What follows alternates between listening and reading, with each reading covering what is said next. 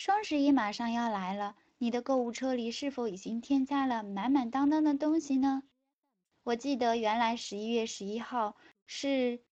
光棍节，在我上大学的时候，我们同寝室的几个小伙伴呢，还嬉笑打闹间逗趣说，要不要去买支冰棍庆祝一下？哎，转眼之间，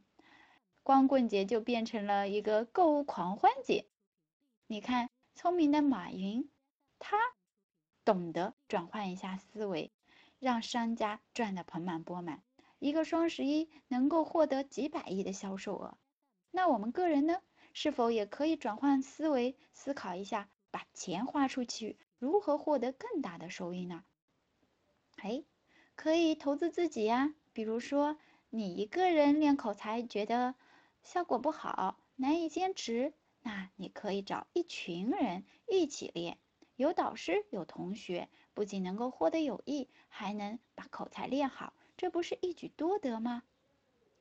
所以啊，同样一件事，转换一下思维，你获得的收益可能会更高。